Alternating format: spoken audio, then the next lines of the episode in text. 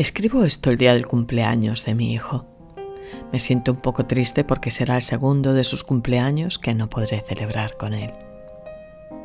Sé que está bien y que no pasa nada, pero me gusta celebrar en familia. Creo que es algo que ayuda a sentirse bien y que es algo que con los años se recuerda.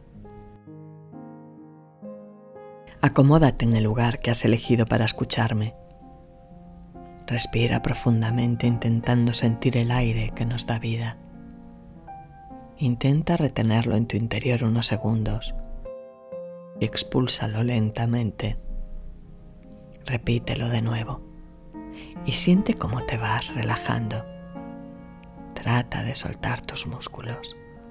Para mí es más fácil aflojar los hombros y la cabeza, la espalda y a continuación los brazos. Muévelos ligeramente y siente cómo se van relajando, cómo te vas relajando. Permíteme atraparte con mi voz. Seas bienvenido a Arropando Estrellas, un podcast de Bosquina Monzón.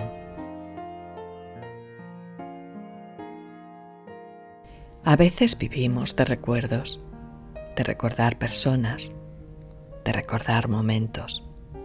Y aunque una parte del mundo nos diga que es absurdo recordar, que siempre hay que mirar hacia adelante, a mí me gusta hacerlo.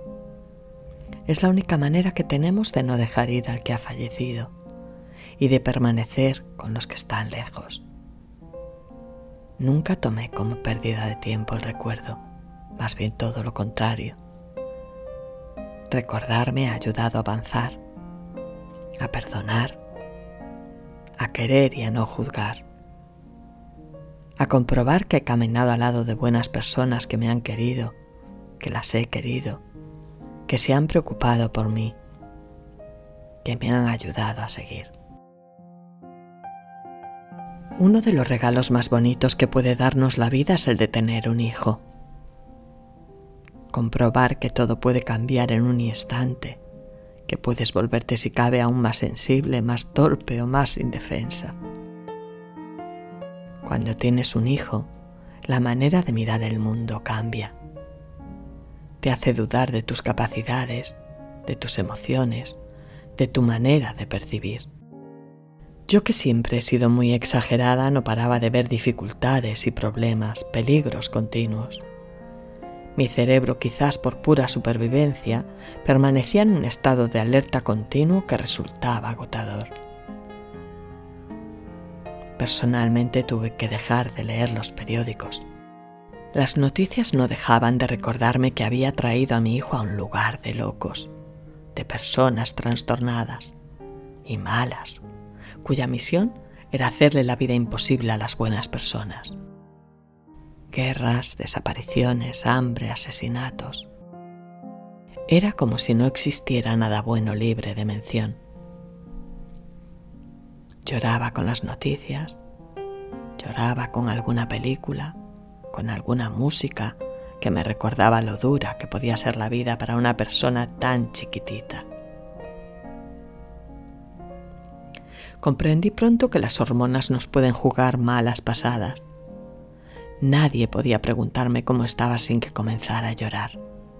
Estaba bien y era consciente de ello, pero también era consciente de mi vulnerabilidad.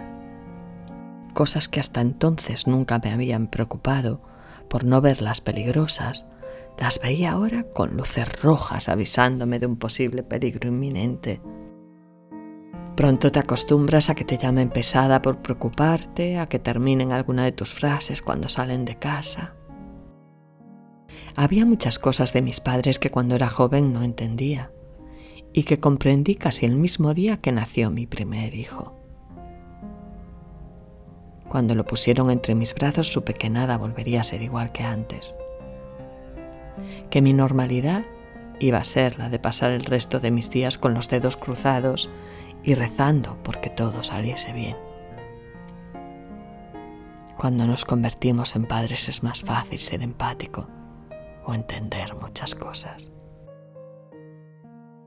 Solo espero poder volver a abrazarlo pronto y poder abrazar también pronto a mi madre.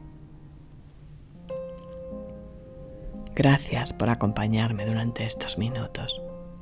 Espero haberte hecho olvidar la monotonía del día. La semana que viene estaré de nuevo arropando estrellas. Te espero. Ahora, descansa.